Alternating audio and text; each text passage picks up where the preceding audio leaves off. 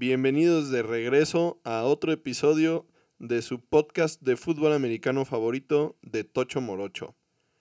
Ha sido una larga espera, pero aquí estamos de regreso, sus hosts Daniel y Jesús, para dar nuestro kickoff a la temporada 2021 de la NFL después de un descanso muy largo. Finalmente tenemos actividad dentro de los training camps. Todos los equipos tienen a sus jugadores en las instalaciones, coaches, a comparación de lo que, lo que fue el año pasado, esta época del año, todo mundo está eh, dentro de lo que tradicionalmente ha sido un training camp. Eh, por ejemplo, algunos equipos visitan universidades cercanas, pueblos pequeños. Los vaqueros, por ejemplo, hacen su, su pretemporada, el inicio la hacen en California históricamente y durante un tiempo se rumoró que con la llegada de los Rams y los Chargers a Los Ángeles, seguramente los vaqueros no, no tendrían por qué regresar a, esa,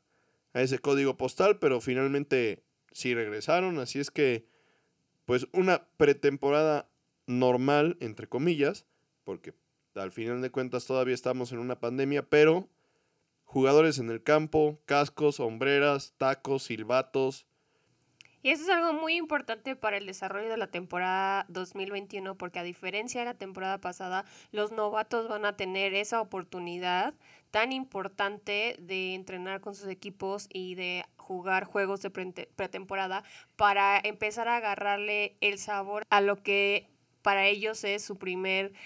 encuentro con el fútbol americano profesional, que a fin de cuentas puede ser el mismo deporte, pero es completamente diferente a lo que ellos están acostumbrados a jugar en el colegial. Sí, y una de esas historias tan controversiales del año pasado fue justamente la de los Packers con Jordan Love, con Aaron Rodgers y justamente pues el hecho de que Jordan Love no haya podido tener una pretemporada o un training camp el año pasado deja a los Packers todavía con muchas dudas respecto a si él realmente puede ser el coreback del futuro para su equipo.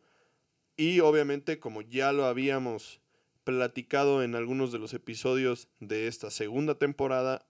todo el drama que ha habido durante la primera mitad del año con Aaron Rodgers ha sido desencadenada justamente por este tema de Jordan Love y la falta de comunicación que tuvieron pues los directivos de Green Bay con Aaron Rodgers. Que ya en estas últimas semanas él ya salió a decir que su problema con los Packers no es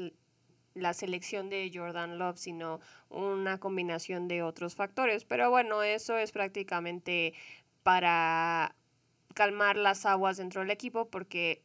él mejor que nadie sabe lo que significa que haga un, movimiento como ese, ¿no? Entonces, pues veremos cómo se desarrolla todo Ah, en esta pues ya pretemporada prácticamente que tenemos a la vuelta de la esquina y pues cómo se desarrolla la temporada para muchos de estos equipos que se van a enfrentar a sus nuevas estrellas, a sus nuevas caras de las franquicias y equipos como los Packers y los Seahawks que tienen a sus corebacks todavía un poco descontentos. Y hablando de corebacks descontentos, pues hay uno de los ejemplos más llamativos, relevantes que tenemos para esta temporada, justamente es la de Sean Watson de los Tejanos de Houston, que durante toda esta, bueno, lo que va de este año ha sido francamente una montaña rusa, todo esto que se ha vivido con él. Recordemos y recapitulemos que tiene casi 25 casos abiertos en la Corte Civil por las acusaciones de varias mujeres que han hecho en su contra por casos de acoso sexual. Ninguno de estos casos está resuelto, no ha habido mucho movimiento en ese sentido. Durante un tiempo, en los meses de mayo y junio, se habló de que posiblemente podrían llegar a un acuerdo pero nada de eso se ha confirmado. Hasta el momento los casos siguen abiertos, no ha habido ninguna conclusión al respecto. Y lo que sí es un hecho es que como no ha habido una conclusión al respecto de los casos civiles en la corte, para la NFL sigue abierta eh, la investigación que están haciendo y de igual forma e independientemente de lo que se concluya en la corte, la NFL puede tomar acciones en contra de, de Sean Watson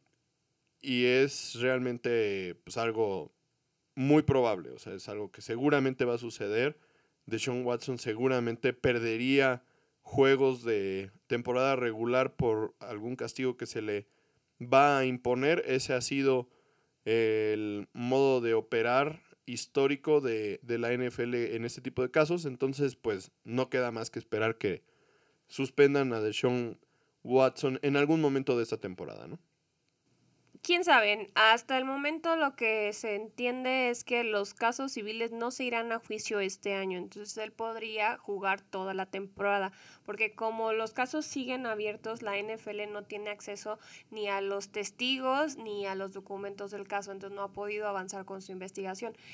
Por ese mismo motivo, él no está en la lista de los que no pueden jugar y se le dio permiso de participar en el training camp con los Tejanos. Pues él se presentó sin ningún problema el domingo pasado, cumplió con todos los protocolos de salud, pero pues él llega con la misma postura de a principios de año que él ya no quiere volver a jugar con los Texans. Sí, recordemos que previo a todo el drama de este de, de los casos eh, en la corte,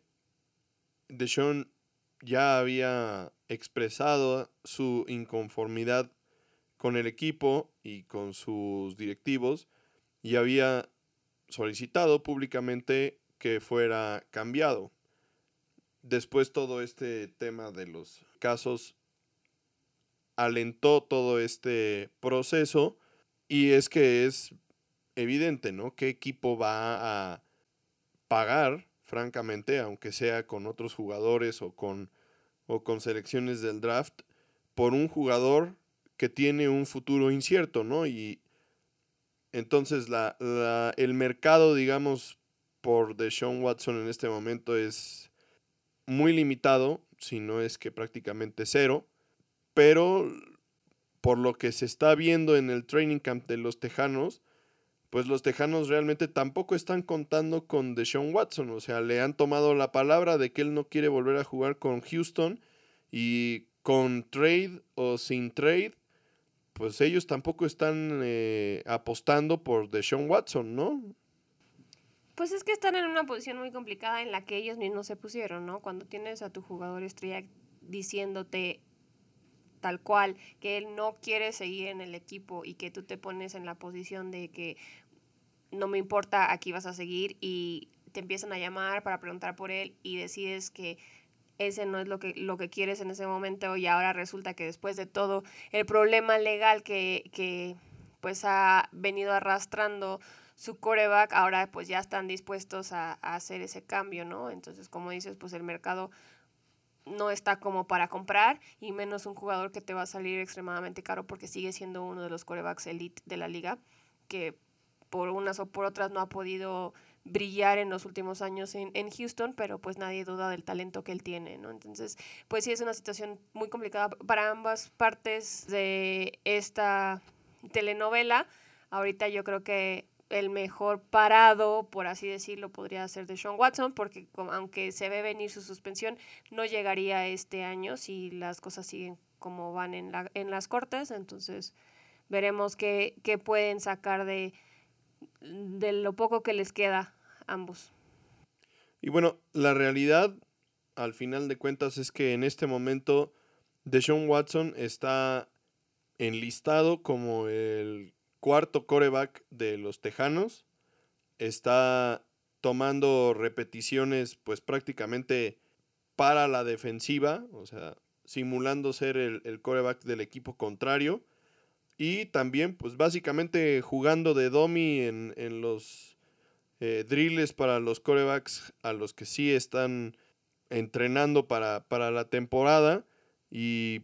prácticamente parándose como, como safety o como corner en la, en la defensiva. Se argumenta que, que hasta está en el campo con el teléfono celular.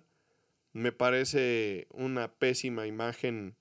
tanto para él como para Houston el hecho de que si la relación está en ese punto y, y realmente no están buscando meter a, Watson al, al, equipo, entonces lo que debieron de haber hecho en dado caso es llegar a un acuerdo en el que pues, si él se va a presentar, pero no lo van a, a poner a, a, jugar, digamos, como con, en el rol que, que tiene como coreback titular, pues entonces si hubiera quedado dentro de las instalaciones en el gimnasio o haciendo algún tipo de rehabilitación o acondicionamiento físico, pero salir al campo a, con, un despliegue de esos, pues es como, como el circo, ¿no? Y toda la, la, prensa está ahí y lo pueden ver y hay fotos y videos de, de lo que está sucediendo y francamente es eh, una muy mala imagen para un equipo que tiene un coach nuevo, que tiene un gerente general nuevo, que está en reconstrucción completa. Francamente, si no lo vas a poner a jugar, mejor dale la página y que se quede sentado lejos de la, de la gente que sí va a, ser parte del equipo y que no, que no te cree distracciones. Y bueno, pues el coreback titular por el momento parece ser para estos Tejanos de Houston Tyler Taylor, quien recordemos la temporada pasada fue el coreback titular por un partido de los Chargers de Los Ángeles, después de lesionarse de forma un poco fortuita cuando lo estaban infiltrando en una costilla y le perforaron un pulmón y fue sustituido por Justin Herbert y bueno, la historia ya nos la sabemos, Justin Herbert, uno de los novatos revelación del año pasado, se quedó con ese puesto titular y los Chargers, pues al final de la temporada se desprendieron de los servicios de Taylor y los Tejanos viendo venir la situación de, de Sean Watson, pues optan por contratar a Taylor, que pues es un coreback veterano que también jugó en, en Buffalo y tuvo un par de buenas temporadas, pero pues tampoco ha sido muy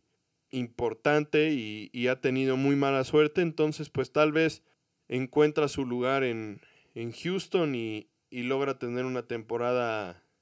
decente, pero como ya dijimos, Houston es un equipo que está completamente en reconstrucción y se puede esperar muy poco de ellos esta temporada. Y otro de esos equipos que está en medio del drama con su coreback es, como bien ya habíamos mencionado en episodios anteriores, Green Bay con Aaron Rodgers. Desde que terminó la temporada pasada, él dejó claro que ya no quería presentarse a jugar con Green Bay como lo hizo de Sean Watson y pues había habido ahí pues muy poco movimiento de parte tanto del equipo como de él. Así el equipo había reiterado que su interés era que regresara y él había dicho que todavía no estaba listo para tomar una decisión. Pues fue la noticia de toda la off-season, qué iba a pasar, si iba a regresar, si no iba a regresar. Y pues finalmente se presentó cuando tenía que presentarse para el training camp. Obviamente pues hay como muchas cosas de por medio porque si no te presentas pues tienes multas diarias que seguramente no estaba tampoco muy interesado en pagar pero pues también ya sabemos que Aaron Rodgers vive para el drama, ¿no? Y le gusta tener a la gente en ascuas, le gusta tener los reflectores en él y pues alargó esto cuando se dice y se escucha que a la gente cercana ya le había dicho que iba a regresar por lo menos una temporada más. Haciendo un poco de, de recapitulación, el contrato de Aaron Rodgers todavía tiene tres años más, incluyendo el 2021, o sea, tiene contrato hasta 2023. Y parece que logró hacer una negociación o un acuerdo, digamos, con los directivos de Green Bay en el que pues básicamente va a jugar este año y el siguiente año se va a evaluar de forma muy objetiva su situación y de forma tácita parece llegaron a un acuerdo en el que él sería cambiado la próxima temporada a un equipo diferente, ¿no? Que tuviera otra filosofía. Entendiendo también que pues Green Bay tiene al heredero ya seleccionado. Y parte de todo este tema gira alrededor de eso. En teoría, Aaron Rodgers no va a participar en ninguno de los juegos de, de pretemporada. Y parte del chiste es que justamente durante todo este training camp y la pretemporada, los coaches y los directivos de Green Bay logren evaluar a Jordan Love para ver si realmente es una opción viable como coreback para la temporada siguiente, porque como ya mencionamos anteriormente, pues en la temporada pasada que fue novato, no hubo este periodo y entonces prácticamente es como si él fuera novato otra vez. Y la presión realmente en este momento está sobre Jordan Love porque él tiene que demostrar el talento que tiene y qué progreso ha hecho durante todo este tiempo, porque independientemente de que no haya habido una pretemporada y de que el año pasado él no haya visto acción, obviamente el equipo espera que haya un crecimiento, ¿no? Entonces... Pues no, y además él había tenido mucha acción ahora en los minicamps, en todos los entrenamientos no obligatorios a los que Aaron Rodgers no se había presentado, estaba muy activo, se estaba acoplando muy bien al equipo. También eso pudo haber sido una par de los motivos por, las que, por los que Aaron Rodgers decidió presentarse el primer día de training camp. Eh, yo supongo que él esperaba que siguieran llorando por él y pues los Packers ya estaban moviendo y viendo sus otras opciones y pues no era lo que él estaba esperando, ¿no? Entonces, pues sí se ve complicada la situación para los Packers, parece que le están poniendo un curita a una herida que en realidad necesita puntadas porque pues sí están tratando de llegar a un acuerdo, el cual no han alcanzado todavía, todavía están en pláticas. Lo que ya acordaron es que Rogers esté mucho más involucrado en las decisiones del equipo, tanto de los jugadores que van y vienen como de, del cocheo, porque en palabras de del management, él se lo ha ganado con todos los méritos que, que ha tenido y que les ha traído al equipo, pero pues sí es una situación todavía pues muy escabrosa todavía. No sabemos qué, a qué van a llegar. Va a depender mucho, yo supongo que lo que pueda él empezar a darles desde el inicio de la temporada. Y pues veremos qué pasa con él, cómo se va a desempeñar en su última temporada con Green Bay. No, la verdad, personalmente no creo que le alcance para darles un último Super Bowl, porque pues esta situación no se borra, o sea, no, no puedes darle la vuelta a la página completamente, queda un historial, todavía las relaciones están un poco, pues, complicadas. Sí, eh, ya empieza a, a, verse la influencia que tiene Aaron Rodgers, otra vez estando dentro de las instalaciones, al grado que pues ya regresaron a Randall Cobb, que se dice que él tuvo mucha injerencia en esa decisión y que fue parte de las negociaciones para que él se uniera otra vez al equipo. Entonces, veremos qué tanto funciona ese juego de estira y afloja, yo te doy, tú me das, yo te pido, tú me pides y hasta dónde puedes estirar la liga sin que se rompa. Yo creo que las cosas van a depender claramente de lo que suceda esta temporada. Si los Packers vuelven a llegar al juego de campeonato de la Nacional o llegan al Super Bowl o ganan el Super Bowl, Aaron Rodgers se ve dominante como se vio la temporada pasada. Y, que esto creo es lo más importante, y Jordan Love no se ve lo suficientemente bien como para disipar las dudas del staff de cocheo y de la gerencia general de Green Bay. Entonces seguramente el próximo año, en lugar de pensar en un cambio, seguramente pensarían en deshacerse de Jordan Love y mantener los servicios de Aaron Rodgers, además de que tendrían que ceder ante sus peticiones de estar mucho más involucrado en el tema de, de la evaluación y adquisición de jugadores tanto en la agencia libre como en el draft. Si Jordan Love se demuestra una mejoría que tiene el talento y el nivel para ser el coreback titular del equipo, entonces seguramente esta sería la última temporada de Aaron Rodgers con Green Bay y el 2022 lo veríamos seguramente con un equipo diferente. Por el momento parece que ese es el, el acuerdo al que han llegado en este momento y básicamente pues van a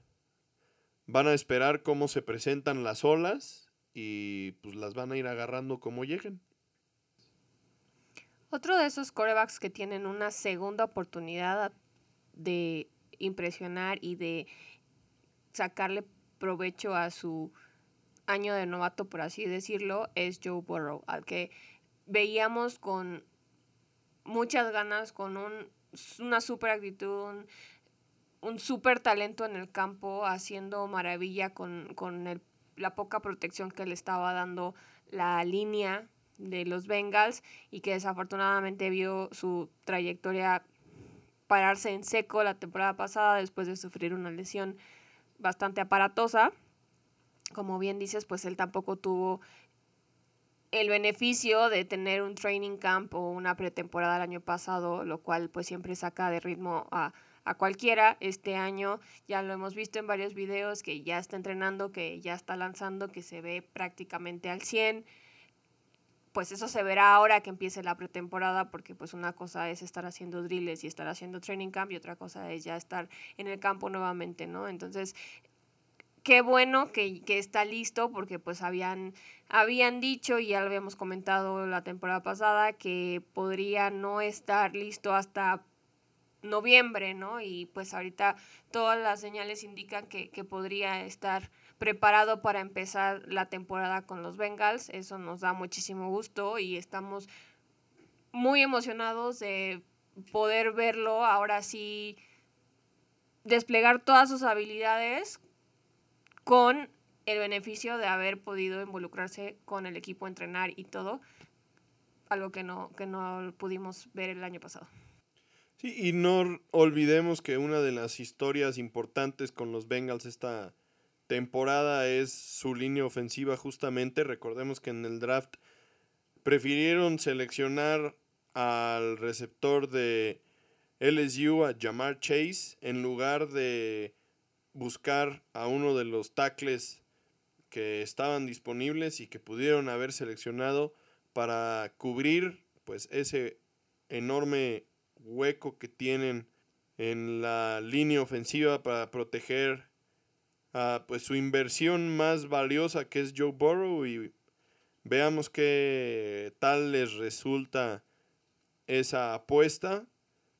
También hicieron algunos otros movimientos en el draft y en la agencia libre para reforzar la línea ofensiva, pero pues no es lo mismo el mensaje que se envía cuando seleccionas con tu primera selección, valga la redundancia, a un liniero ofensivo que a una a una posición de habilidad que pues es más bien un arma más para, para. Seguramente va a ser muy emocionante ver a Jamar Chase en el, en el campo, pero como bien dices, me gustaría más poder ver a, a Burrow siempre en el campo porque la verdad lo que hizo durante los juegos que vimos la temporada pasada fue bastante impresionante y esperemos pueda mantener ese nivel y que tengamos Joe Burrow para bastante tiempo porque se ve que es una persona con muchísimo talento. Y como por alguna razón nunca podemos evitar hablar de los vaqueros, vamos a discutir ahora en nuestra sección de corebacks a Dak Prescott, quien igual que Joe Burrow la temporada pasada sufrió una lesión muy, muy, muy complicada en uno de los juegos que acabó con su racha de yardas por, por partido, que se veía que iba a romper récords tras récords y pues finalmente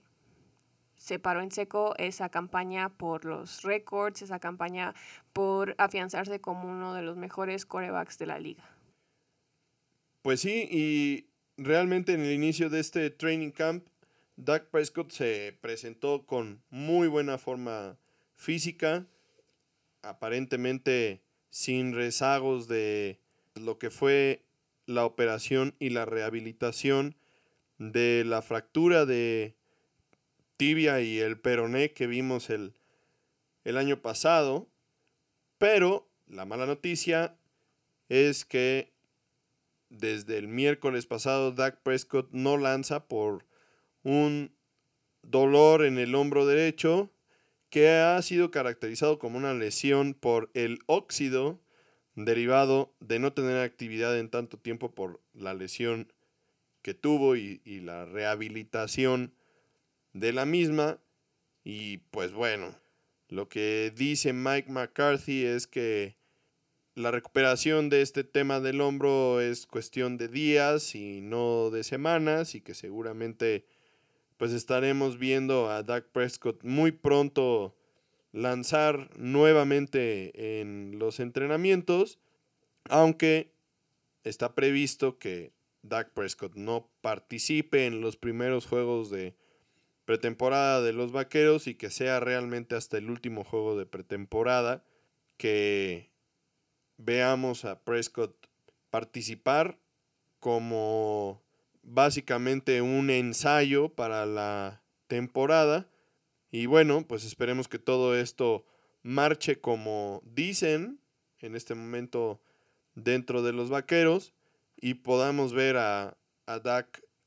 al 100% para el inicio de la temporada. Aquí también algo interesante es que no van a poder darnos a tole con el dedo, como decimos en México, no nos van a poder decir, sí, Dak Prescott está al 100 cuando probablemente no lo esté o si lo esté, no nos van a poder esconder muchas cosas a los fans porque los vaqueros van a ser el equipo que este año va a participar en la serie de Hard Knocks, una serie que documenta los entrenamientos y todo lo referente al training camp de un equipo de la NFL diferente cada temporada, ¿no? Esta vez les, tocó a ellos y pues me parece que fue una buena elección por parte de los productores porque pues sí es una historia muy importante, es una historia que, que, que va a tener mucha influencia en lo que pase en la temporada, sobre todo después de lo que vimos de los vaqueros sin Dak Prescott. Sí, y obviamente pues esto nos va a dar un punto de vista muy particular de todo lo que sucede dentro de las instalaciones de los vaqueros durante pues este periodo prácticamente de cuatro semanas en el que empiezas a prepararte para los juegos de pretemporada. Hay algunos movimientos en el roster, jugadores a los que tienen que cortar. Seguramente como en todos los equipos y todas las temporadas, algunos jugadores que se lesionen, algunos jugadores que se recuperen.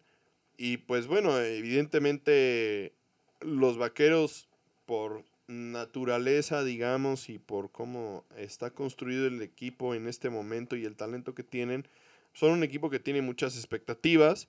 Algunas de las historias más relevantes, obviamente, pues es Dak Prescott y su estado de salud física y mental en general. Igualmente el estado físico y mental de Ezequiel Elliott, que recordemos hace dos años tuvo una disputa de contrato y estuvo fuera del training camp prácticamente toda la pretemporada y se presentó al primer juego. No tuvo una buena temporada. La temporada pasada tampoco fue una buena temporada para Elliot y, entonces pues esta tercera temporada es muy importante para él porque de no tener una temporada buena seguramente pues estaremos viendo su última temporada como jugador de los Vaqueros porque realmente el, el retorno no ha sido el esperado. Por otro lado, recordemos que lo peorcito de los Vaqueros durante toda la temporada pasada fue su defensiva. Hubo varios cambios a la defensiva, muchos jugadores que llegaron, eh, un enfoque muy sesgado hacia la defensiva en el draft. Y pues llega un nuevo coordinador defensivo, Dan Quinn, quien fuera head coach en Atlanta la temporada pasada. Y entonces ver cómo se desenvuelve y se desarrolla toda la situación a la defensiva durante el training camp, ayudados por las cámaras de Hard Knocks, seguramente nos va a dar mucho de qué hablar.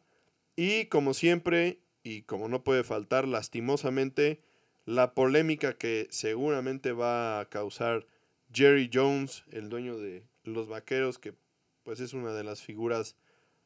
más polarizantes de, de la NFL. Entonces, pues estamos listos para empezar, la verdad, obviamente como fan de los Vaqueros, muy emocionado de que no solo estamos ya prácticamente en el umbral de la, de la temporada tocando la puerta, sino que además de todo, esa puerta se va a abrir y vamos a ver a los vaqueros. Increíble. Y bueno, como no fans de los vaqueros, también podemos disfrutar de Hard Knocks para poder seguirle la pista a el jugador mexicano Isaac Alarcón. Vamos a tener una oportunidad muy interesante y única de poder ver a ese jugador desarrollarse en el training camp y que podamos echarle muchas porras como siempre lo hemos hecho.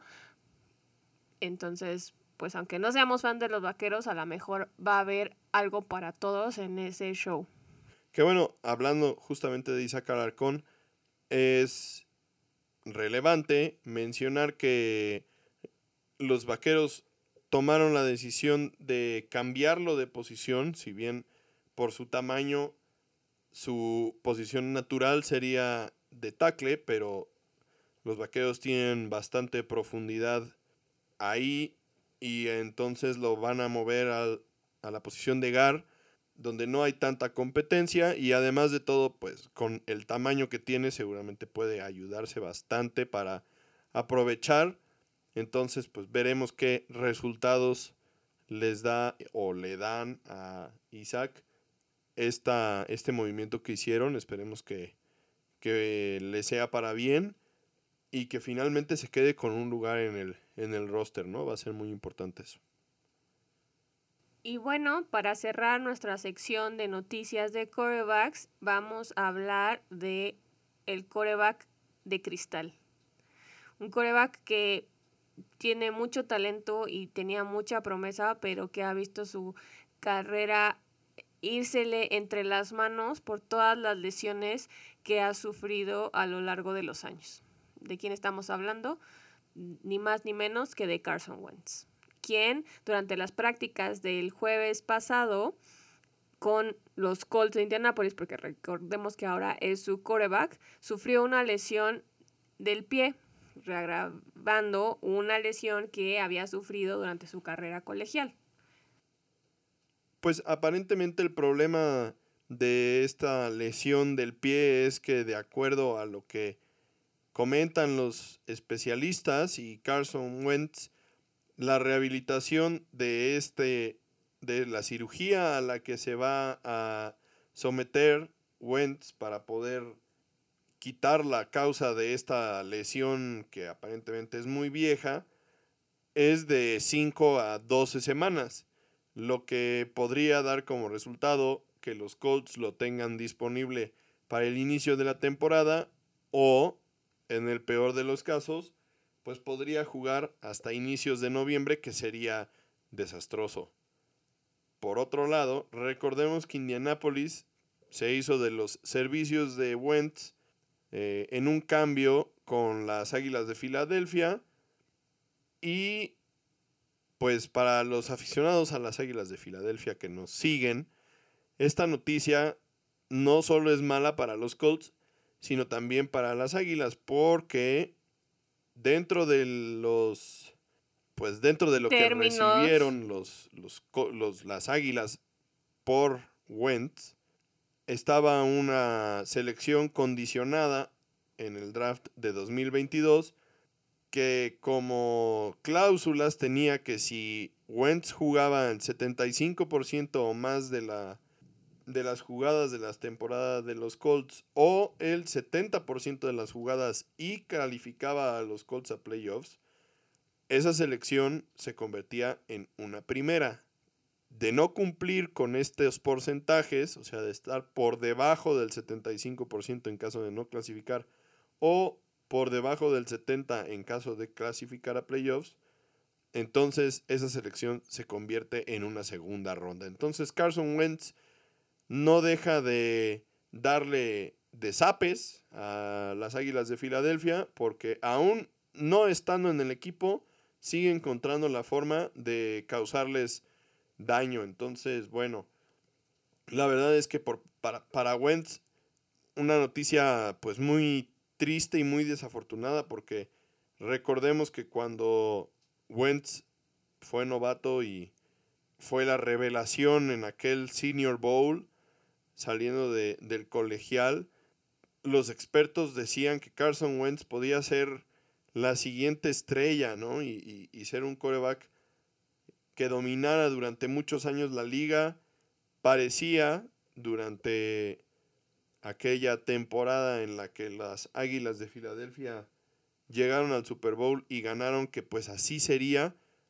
pero como ya dijiste, su capacidad de mantenerse sano y en el campo lo ha traicionado completamente. Que es muy triste porque nadie está dudando de- de- del talento que tiene, ¿no? O sea, es una historia que nos ha quedado a deber porque pues sí esperábamos mucho de él. Ojalá que pueda sobreponerse a esta intervención quirúrgica y a esta última lesión en su lista tan grande de problemas que ha tenido durante su carrera porque pues si no, como dices, va a dejar bailando a dos, no solo a uno, sino a dos equipos este, esta temporada, ¿no? Y va a ser importante estar pendiente de lo que decidan y de lo que puedan hacer los Colts para sobrellevar esta situación. A lo mejor van a tener que buscar una segunda opción,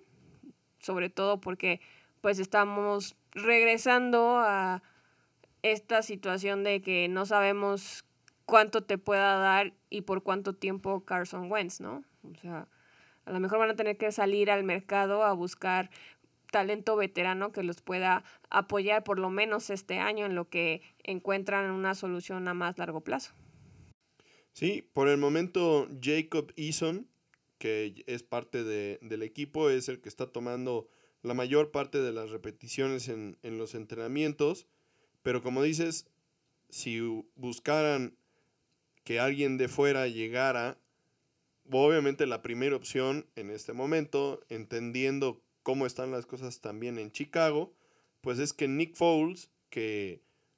pues es el, la tercera opción en Chicago, porque recordemos que está Andy Dalton, está Justin Fields, a quien draftearon, y después está Nick Foles. Entonces, pues podría ser que Nick Foles, quien recordemos fuera suplente de Wentz en Filadelfia y concretara la temporada ganadora del Super Bowl, pues volviera a estar en el mismo equipo de Wentz, ¿no? Y sería una situación muy interesante. sí, para nosotros como fans, para ellos probablemente no sería la situación ideal, pero también podríamos considerar, o sea, esto nada más es algo como sueño guajiro y pues algo que podría llegar a pasar dadas las circunstancias, que a lo mejor hasta los Colts se ponen las pilas y pueden hacer una buena negociación con los Texans para conseguir a Deshaun Watson si las cosas siguen como están. Eso se ve complicado a esa porque realmente Indianapolis está en la misma división que Houston y digo, entendemos la, la situación en la que están los Tejanos, pero eso sería uno de los trades más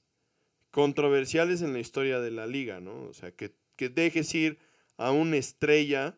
un jugador que ha probado su valor, que tiene muchísimo talento, a un rival divisional sí sería una locura. O imagínate el tormento de tener que ver a Deshaun Watson vestido de azul y blanco de los Colts dos veces por año y que te maltrate todas las veces. Eso yo creo que ese día corren al gerente general del Pues sí, sí es una situación muy complicada y no es una situación que pues en el mundo ideal no, no querrías vivir, pero pues también los Texans están cada vez más contra las cuerdas, o sea, se le están acabando las opciones y pues tener a un superjugador que no, al que no le vas a poder sacar provecho, pero que te va a costar muchísimo, pues también es una situación bien complicada que también les va a detener su proceso de reestructuración. Entonces, después de todo lo que hemos vivido el, el último año y ¿quién hubiera imaginado que podríamos vivir en nuestra época una pandemia? Pues ahora todo puede pasar, ¿no? Y tenemos el claro ejemplo de los vaqueros en el draft. ¿Cómo cambias tu selección con tu archirrival, ¿no? O sea, yo sé que es algo poco probable que suceda, pero pues está ahí la opción. Hablando de esa selección que cambiaron los vaqueros con las Águilas de Filadelfia, Devonta Smith también está lesionado y está en estado de week to week, o sea, semana a semana. Están evaluando su desempeño prácticamente al momento para ir determinando si puede o no participar en los entrenamientos, si es que veremos qué tanto puede cambiar su estatus y si esto pudiera poner en riesgo su participación en el inicio de la temporada para las Águilas. Y pues bueno, con el inicio de los training camps, pues obviamente hay noticias buenas que normalmente involucran pues la emoción de tener cerca el regreso del fútbol americano y hay noticias malas que usualmente involucran lesiones de jugadores. ¿Y qué noticias más malas que perder a un jugador para toda la temporada antes del inicio de los training camps? El caso de Cam Akers, eh, corredor de los Rams de Los Ángeles, que además de todo pintaba para tener una temporada excelente después de que el año pasado como novato se se viera muy bien. Y pues bueno, parece que entrenando él por su cuenta días antes de iniciar el campo de entrenamiento de los Rams, Cam Makers se rompe el tendón de Aquiles y pues es baja para toda la temporada. Es una lesión súper complicada. Ha habido muy pocos jugadores que se han recuperado exitosamente de una ruptura del tendón de Aquiles. Y pues este era un jugador muy joven, muy prometedor, que pues ahora ve su carrera en riesgo. Sí, es algo que pues nunca debe dar gusto, ¿no? Porque, pues, como dices, es, era alguien muy prometedor, pero como fan de los Seahawks, es un rayito de luz porque recordemos, ya habíamos mencionado esto, los Seahawks no son los favoritos para repetir como campeones divisionales y su división cada vez se complica más, cada vez se pone más fuerte. La pelea entre los cuatro equipos es cada vez más ardua y todo puede pasar, entonces pues esto podría ayudarles a que sus probabilidades mejoren aunque sea un poco debido a, que pierden acá Makers, los Rams y la responsabilidad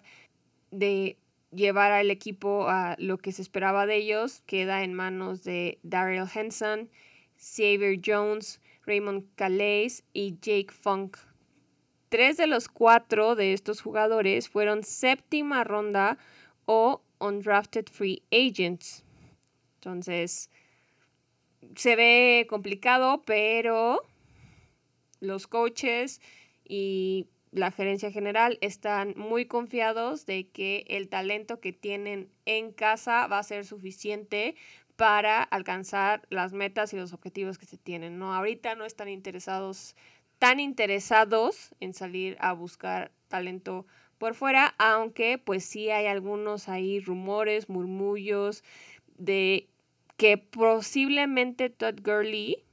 pudiera regresar al equipo, ya que pues todavía es agente libre, pero pues todavía no hay nada concreto y después de que salieron a decir todos que quieren quedarse con sus jugadores in-house, pues tendremos que esperar a ver qué pasa con esta situación. Y en otras noticias también un poco desafortunadas, recordemos que antes del inicio de los training camps, eh, Richard Sherman, quien hasta la temporada pasada era jugador de los 49 de San Francisco, fue detenido por la policía de Seattle, donde reside normalmente, por asalto, por intentar forzar su entrada a la casa de sus suegros, donde estaba su esposa. Hay algunos videos donde él se ve pues un poco pasado de, de copas, bastante agresivo. Y pues bueno, parece que la ley en el estado de Washington indica que si te detienen, pues también te deben de negar la fianza. Entonces pasó algunos días detenido, se declaró no culpable a todos los cargos que le hicieron y pues después de haber sido escuchado el caso por un, juez, fue puesto en libertad. Va a tener otra audiencia el día 13 de agosto. Y pues bueno, este es un, un asunto desafortunado para Richard Sherman, quien sigue siendo agente libre, no tiene equipo ya que los 49 ya no van a continuar con él. Y había rumores de que posiblemente podría reunirse con los Seahawks, equipo con el que formó parte de aquella legendaria Legion of Boom y del que queda muy poco ya. Pero bueno, pues hasta el momento igual que eh, el caso de Todd Gurley que acabas de mencionar, pues no se ve nada claro por el momento seguramente podría ser al final o cerca del final del, del training camp, dependiendo de las posiciones que se abran y lesiones que se tengan, pues posiblemente algún equipo busque también sumarlo al equipo para tener más profundidad en, en, la defensiva secundaria. También se hablaba por ahí de que era posible que los vaqueros fueran un equipo interesado en él porque pues, Dan Quinn había sido su coordinador defensivo en, en Seattle, pero igual no se concretó nada o no se ha concretado nada aún, así que pues una situación un poco o más bien muy desagradable para Richard Sherman y que además de todo pues no le ayuda en su caso por intentar quedar en un equipo, ¿no? Y bueno, como no podemos olvidar que seguimos en plena pandemia, la NFL está muy movida tratando de ajustar los protocolos COVID que se tenían el año pasado para reflejar la, la realidad que vive Estados Unidos, ¿no? Ahora con mucha gente ya vacunada, con un poco más de conocimiento de, de, esta enfermedad que ha azotado al mundo por más de un año. Entonces se ha trabajado intensamente para pues regresar un poco a la normalidad, ¿no? Y, y, dentro de todos esos esfuerzos se han ya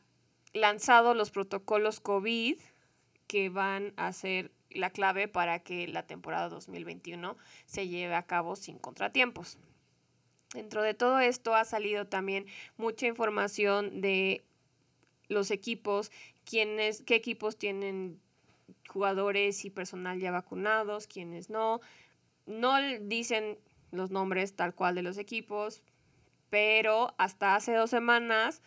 nueve equipos tenían ya 90% más de sus jugadores vacunados. El director médico de la liga también dijo que prácticamente todos los trabajadores de nivel 1 y 2, o sea, aquellos que tienen contacto directo con los jugadores, ya están vacunados, que eso ya es un avance grandísimo. El problema aquí es que todavía, hasta hace dos semanas, cinco equipos tenían menos del 70% de sus jugadores vacunados. Por lo menos todos ya tienen al menos 50% de vacunados. Sí, y de hecho hace poco salió una noticia respecto a Ron Rivera, el head coach de Washington. Y recordemos que él la temporada pasada tuvo una cáncer. batalla contra el cáncer. Y en este momento, pues obviamente todavía tiene, pues es, él es parte de un grupo de riesgo importante. Y resulta que el equipo de Washington es uno de los equipos que tiene menos jugadores vacunados en la liga y el día de hoy Ron Rivera pues salió muy indignado a públicamente reclamarle a sus jugadores que no se habían vacunado, ¿no? O sea, que, que entendieran la situación que tienen tan cercana con él estando pues inmunosuprimido por el tema de, del cáncer que, que, sufrió y que él obviamente no tiene sus defensas al 100% por toda esta situación y que si ellos no se vacunan, pues ellos también lo ponen en riesgo a él, ¿no? Y, y que, y que entiendan que, que es un tema de salud pues del grupo, del equipo y no solamente de ellos individualmente. Recordemos que la liga y la Asociación de Jugadores de la NFL no han hecho obligatoria la vacunación para los jugadores, sí para los coaches y los miembros del equipo, que son estos que ya mencionabas del nivel 1 y 2. Entonces, han habido esfuerzos y, y pues campañas de concientización muy fuertes para que los jugadores entiendan que la vacunación es un tema de salud grupal y no solamente de salud individual. Sí, y si no les mueve algo tan personal como es el caso de su coach para los para los jugadores del Washington Football Team que debería hacer algo recíproco porque él durante su batalla contra el cáncer el año pasado estuvo muy al pendiente de su equipo, estuvo haciendo esfuerzos muy grandes para estar ahí con ellos y que ellos no puedan hacer algo tan sencillo para, para ayudarlo a él y para protegerlo, ese ya es otro tema, ¿no? Pero entonces la liga está buscando, como bien dices, por dónde llegarles y qué mejor lugar por dónde pegarles que pues en la bolsa, ¿no? En la cartera. Entonces está moviendo y está poniendo reglas que les va a doler a los dueños de los equipos, a los gerentes generales y yo creo que pues por ahí es donde van a lograr los avances más grandes, ¿no? Porque pues en uno de los anuncios que, que hizo la NFL es que la temporada no se va a alargar eh, este año por reprogramar juegos suspendidos que hayan sido suspendidos por un contagio masivo causado por jugadores que no están vacunados. O sea, si el juego no se puede reprogramar dentro de las 18 semanas de la temporada, el equipo responsable pierde por default. Y no solo eso, no solo el equipo va a tener una derrota en su calendario, sino que los jugadores de ambos equipos no serán compensados por ese juego perdido. Y el equipo con los jugadores no vacunados será responsable de cubrir las pérdidas financieras de la liga y del equipo contrario y pues se van a poder enfrentar a acciones disciplinarias también. También en otras medidas que se han tomado, eh, pues evidentemente los jugadores que estén vacunados no estarán sometidos a pruebas tan seguido como los jugadores que no están vacunados, en este caso que se vacunan, que les hacen pruebas diarias. También los jugadores que no están vacunados no pueden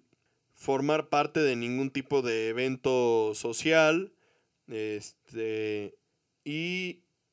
pues también en dado caso de que tengan algún contacto cercano con alguien que da positivo, pues esos jugadores que tengan contacto tendrán que aislarse y también perderían tiempo. Los jugadores que estén vacunados, que tuvieran contacto con alguien que diera positivo, no tendrían que aislarse y por lo tanto podrían seguir participando en las actividades del equipo. Entonces, ha habido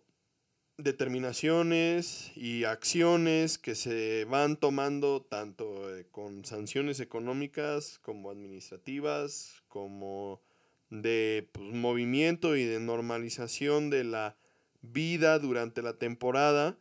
que benefician a los jugadores que están vacunados y todo esto buscando que,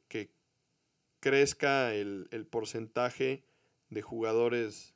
vacunados en cada, en cada equipo. La verdad es que pues sí es, es algo que se, ha, que se ha buscado, aunque pues la verdad estos protocolos todavía no están eh, pues compuestos en piedra, digamos. Todavía puede que haya algunos cambios, incluyendo pues algunas consideraciones que pudiera tomar la liga por la variante Delta y los contagios que pudiera haber en estas últimas semanas. Pero por el momento pues no ha habido ningún tipo de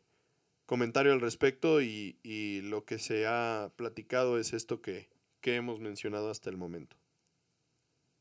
Y bueno, pues para terminar este episodio, nuestro primer episodio después de varias semanas de descanso, también porque pues la liga había bajado un poco de la actividad como normalmente sucede en estos meses de mayo y junio. Recordarles que la temporada de 2021, digamos la pretemporada de 2021 empieza este jueves 5 de agosto que se juega el juego del Salón de la Fama. Igualmente con respecto al Salón de la Fama, recordemos que este año va a haber doble ceremonia porque el año pasado no se llevó a cabo la 2020 y este año pues también van a juntar las dos ceremonias. Va a ser una ceremonia de dos días. El juego va a ser entre los Vaqueros de Dallas y los Steelers. Un juego histórico que obviamente se, más bien seguramente no contará con las grandes estrellas, pero nunca pierde la relevancia un partido entre los Vaqueros y los Steelers. Y bueno, también importante mencionar que con la expansión a 18 semanas y 17 juegos en la temporada regular, la pretemporada constará únicamente de 3 partidos en lugar de 4 como todos los años anteriores para 30 de los 32 equipos. Los únicos que van a tener cuatro juegos de pretemporada, de pretemporada van a ser justamente los Vaqueros y los Steelers porque pues el juego de el Salón de la Fama no cuenta precisamente como un partido de pretemporada, sino como un juego de exhibición. Y bueno, para cerrar con broche de oro, una noticia importante, algo que nos da muchísimo gusto mencionar que nos llena de alegría es que les recordamos que el fin de semana pasado fue el último fin de semana que no tendrá fútbol americano desde ahora hasta febrero. Así es que, como siempre, agosto, un excelente mes del año, empieza la mejor parte del año, está de vuelta el fútbol americano, que es esto que nos apasiona y nos une y esperemos que podamos tener una temporada de fútbol americano un poco más normal, tanto pues en la televisión como también pues en nuestras casas que podamos disfrutar de, de esto que nos gusta tanto con la gente que queremos que podamos en este 2021 realmente aprovechar para juntarnos y disfrutar de la gente que tenemos a nuestro alrededor. Así es que pues está de vuelta. Nosotros también estamos de vuelta. Espérennos de nuevo cada semana, como lo hicimos la, la temporada pasada. Esperemos poder seguir contando con su afición y con su apoyo. Los habíamos extrañado, pero aquí estamos de regreso con ustedes. Esperemos les haya gustado nuestro regreso triunfal al aire. Cada semana les vamos a traer lo mejor de la pretemporada y pues claro, lo mejor de la temporada 2021. No bajen la guardia para que todos sigamos sanos y podamos disfrutar de esta temporada, de este deporte que tanto nos apasiona y que nos ha conectado con ustedes. Los esperamos pronto. No olviden visitarnos en nuestras redes sociales, en Facebook y en Instagram. Recuerden que también nos pueden encontrar a través de nuestro correo electrónico de todochomorochopoda.gmail.com. No olviden también compartir, darle like. Entonces, cualquier cosa, aquí vamos a andar. Nos vemos muy pronto. Bye.